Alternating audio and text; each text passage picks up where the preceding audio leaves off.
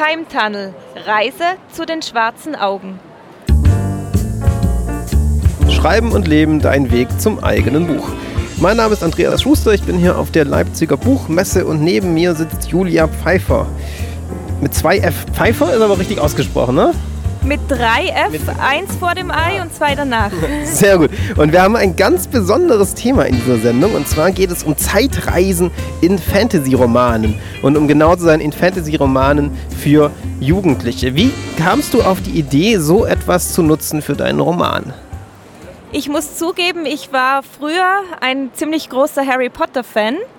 Und irgendwann war ja die Buchserie zu Ende und dann habe ich selber Fanfiction gelesen und das hat mir dann mit der Zeit auch nicht mehr gereicht. Und dann habe ich selber Fanfiction geschrieben und habe dann ziemlich viele positive Reviews bekommen und dann gedacht, okay, ich probiere es einfach selber mal. Ja, spannend. Ja? Und wie ist dann so der Weg gewesen von der Fanfiction hin zu einem wirklich eigenen Roman? Ich habe da ungefähr acht Monate dran gearbeitet, meistens abends. Und man kann sich ja nicht einfach hinsetzen und sagen, okay, jetzt schreibe ich, sondern wenn man die Ideen hat, dann muss man sich hinsetzen und dann schreiben. Mhm. Okay, und wie, wie ist es dann zu den Zeitreisen gekommen, also ein ganz bestimmtes Element? Darüber wollen wir uns ja ein bisschen unterhalten. Harry Potter hat ja mit Zeitreisen noch nicht so viel zu tun, wenn ich das richtig im Kopf habe. Genau, ich habe mich selber schon immer für Zeitreisen interessiert und auch immer über die Theorie gelesen mit den Wurmlöchern und den schwarzen Löchern und ob das natürlich möglich ist.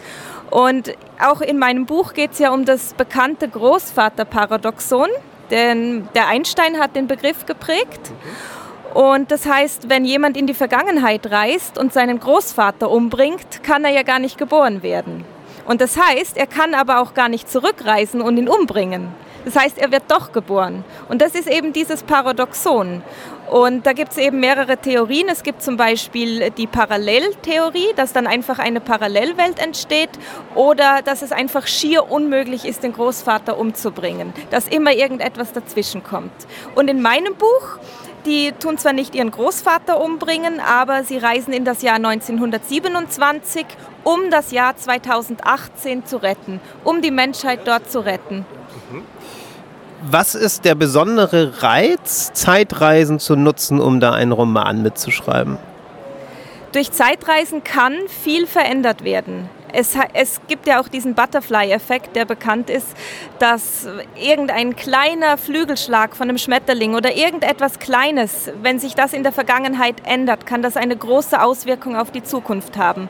Und ganz ehrlich, wer würde nicht mal gern für ein paar Tage in die Vergangenheit reisen? Mhm.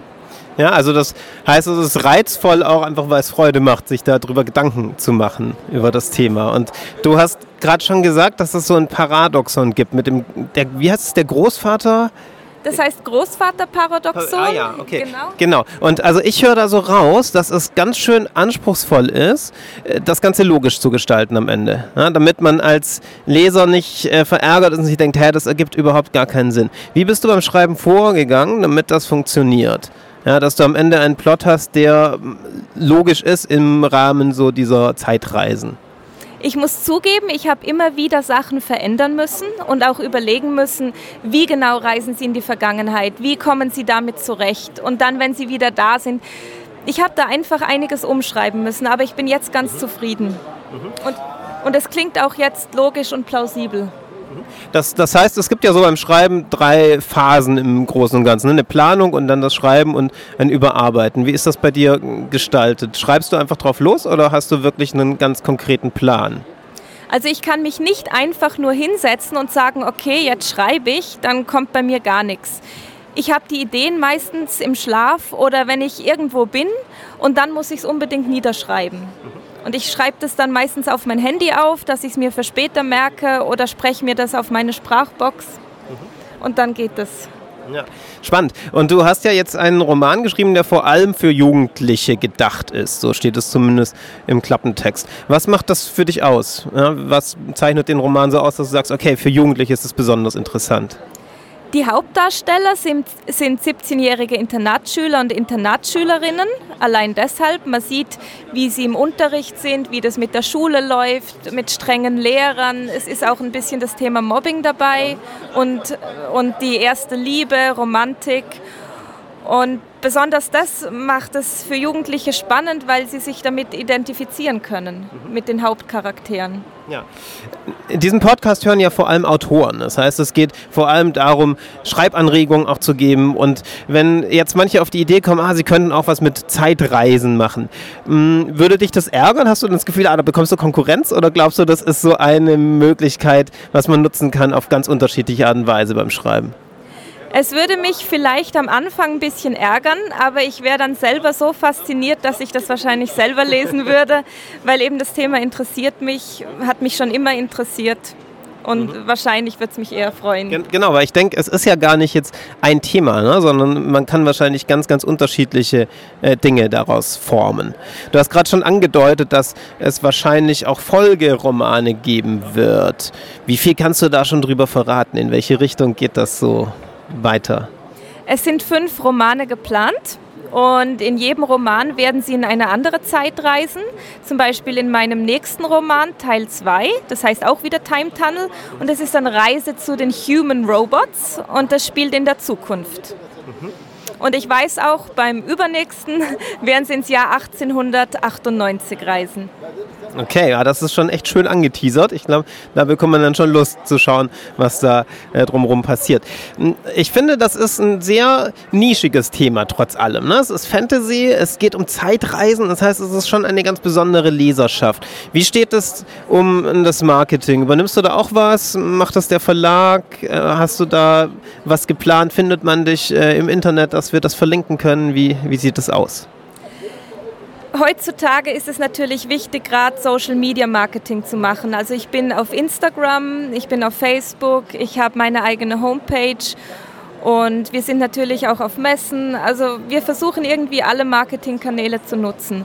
Und ich werde auch am Sonntag hier eine Lesung halten aus meinem Buch und eine kleine Präsentation freue ich mich auch schon drauf. Ja. Und du hast gesagt, du machst ganz viel Social Media Marketing. Wie kann man sich das vorstellen mit den Lesern? Trittst du da auch äh, wirklich in Kontakt und erzählst du auch, wie das bei aktuellen Werken gerade der Stand ist oder wie kann man sich das vorstellen? Ich habe viele Follower, ähm, die sich irgendwie Book-Fanatiker nennen oder irgendwas. Mhm. Und äh, ich poste immer wieder nicht nur meine eigenen Bücher, sondern auch andere Bücher, die ich gelesen habe und trete natürlich dann mit denen in Kontakt. Wir haben einen Austausch, wie hat euch das Buch gefallen, was hat euch weniger gefallen, aber poste natürlich auch mein Buch und vielleicht auch dann irgendeine Stelle aus meinem mhm. Buch. Und würdest du dich da beeinflussen lassen, wenn da besondere Wünsche kommen, worum es jetzt zum Beispiel in den Romanen gehen soll? Wenn, wenn sie jetzt sagen, ah, mach doch mal in einem der nächsten eine Zeitreise in die Antike oder so. Würdest du dann drüber nachdenken oder ist es dir wichtig zu sagen, nee, das ist deine künstlerische Freiheit, das so zu machen, wie du möchtest?